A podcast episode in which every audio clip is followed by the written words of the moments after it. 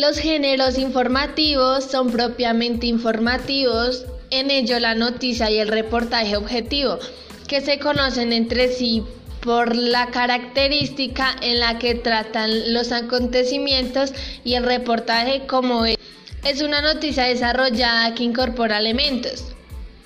Un ejemplo de ellos es la noticia. Es un texto periodístico fundamental que consiste en el relato veraz de un suceso reciente y llamativo.